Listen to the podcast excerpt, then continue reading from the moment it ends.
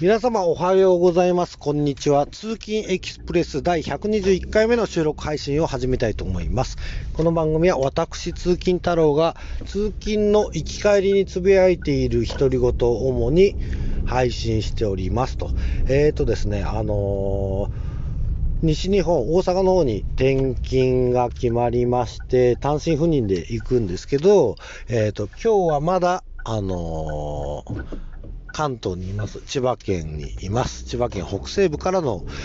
多分最後の収録放送になるかなっていう気がするんですけど、えー、まあ、今回またね、久しぶりに一人暮らしをするにあたって、ちょろちょろと、えー、一人暮らしの、まあ、最近、ライフハックってっていう言葉をよく耳にされてる方もいるかもしれないですけど、まあ言ってみれば、こういうアイデアみたいな、こうしたらいいよとか、あの、物が減らせるようだったり、食事とか、こういうのやったら楽なんじゃないみたいな情報っていうのが、えー、ネットとか YouTube とかでも、あの、たくさん見られるようになって、それで僕もね、ここで一つ、ライフハック的な話をしたいと思います。私が、えー、ここで言うのはね、ゴミ箱について。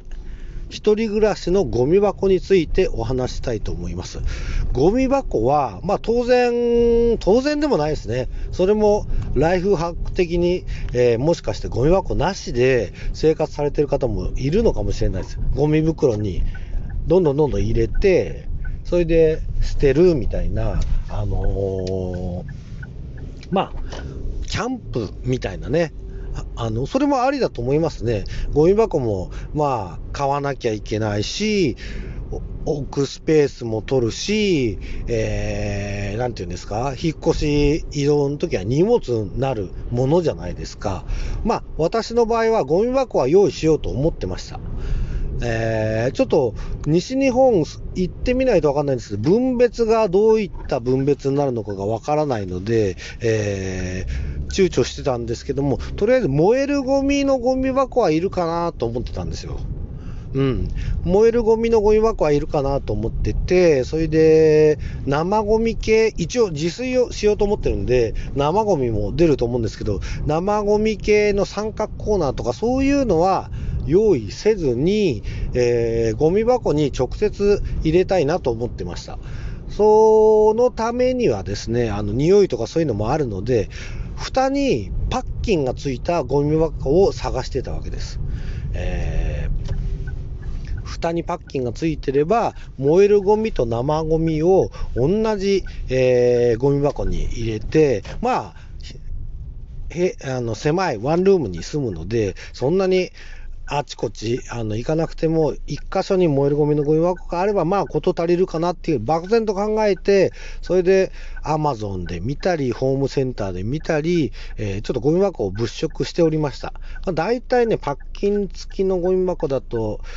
パッキン付きだとね、やっぱりパッキンが付いてないゴミ箱と比べると高いんですよね。あの、500円、1000円までいかないかな。うん、500円から1000円ぐらい高くなって、えー、なんか、でも、他はパッキンが付いてないものと付いてるものとそんなにね、作りが違うわけじゃないんですよ。ほいで、まあ、2000円だ、安いもんだったら1300円ぐらいからあって、だいたい一人暮らし、ちょっと分量わかんないですけど、20リッターあればいいんじゃないかな。20リッターぐらいのゴミ箱はこう物色してて、それだと値段が、えー、1300円ぐらい安いとこで言えば、から、えー、まあ、1000、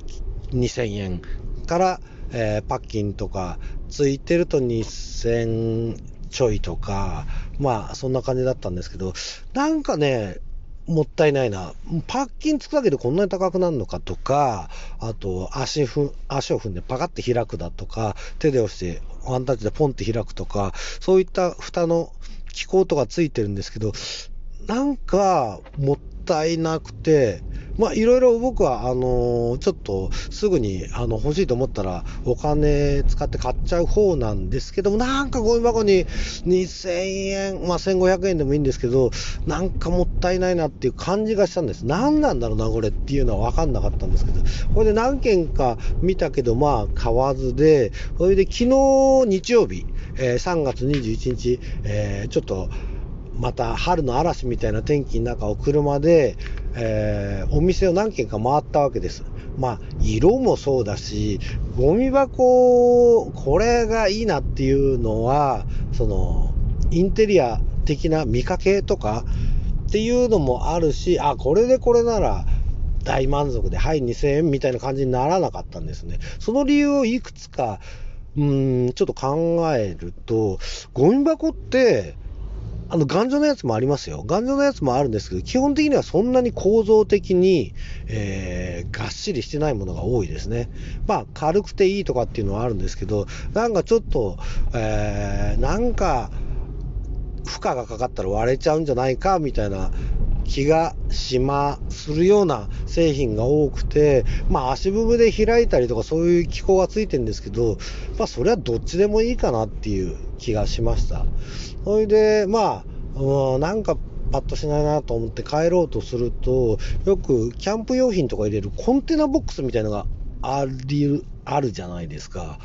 コンテナボックス、蓋がついてて、まあ、サイズもいっぱいあるんですけど、えー、例えば蓋閉めた後は椅子にもなる。だから耐荷重が100キロぐらいあるよ、みたいな。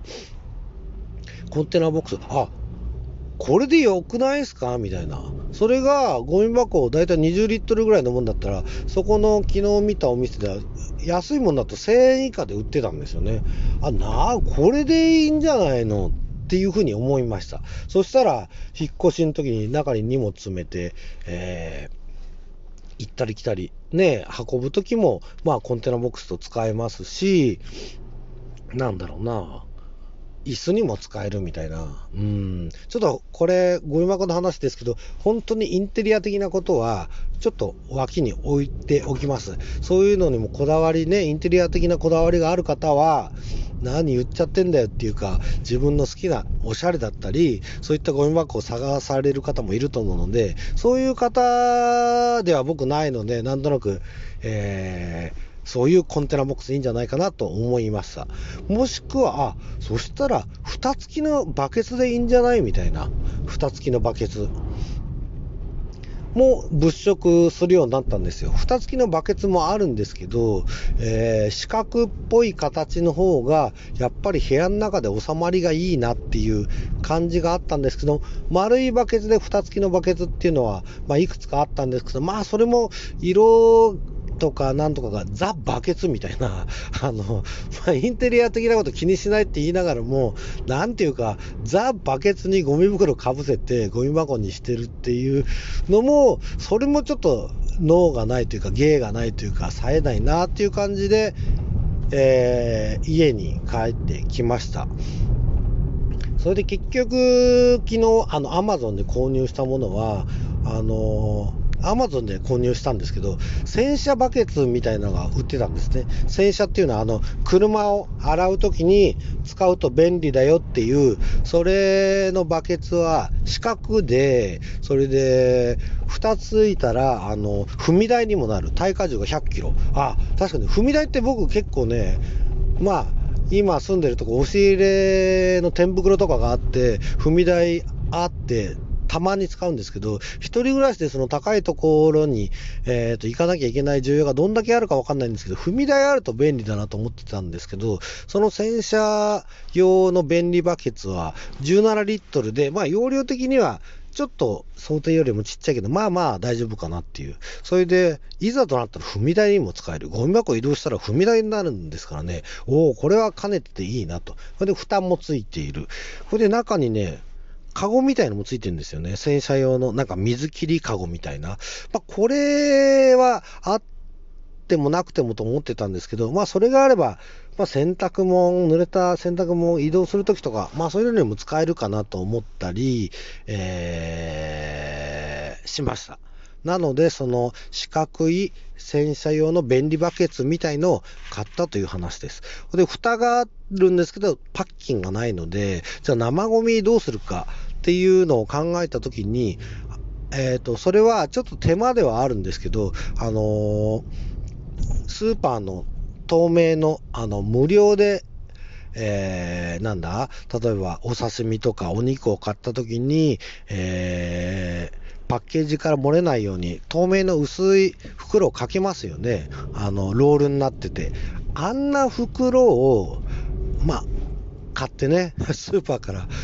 ダラーって手にトイレットペーパー巻くように盗むつもりはなくって、買って、多分あんなの安いでしょうから、毎回毎回生ゴミに関しては、量が多かろうが少なかろうが、あの袋に入れて、もう縛って捨てる。あ、それが一番いいなって。それで縛って捨てれれば、パッキンもいらないですし、匂いも出ないですし、やっぱりパッ金があるゴミ箱を使ってたからといって、えー、一人暮らしで、えー、どんだけゴミをちゃんと出せるかわからないんですけど、あのー、中でぐじゅぐじゅ発酵するみたいなのを想像するのはちょっと気持ち悪いので、あ、もう、毎回毎回ちっちゃい袋に入れて、縛って捨てましょうっていうことに結論しました。うーん、すごいね、いい選択だと思うんですよね。あの、色が黒で、四角で、これでゴミ箱も取って、僕が買ったのはバケツなので、なんか、持ち運びも取っ手がついてんでできる。えー、引っ越しの時はなんか中に物を詰めて運んだりするのにも使える。ゴミ箱だけだと、なんていうか、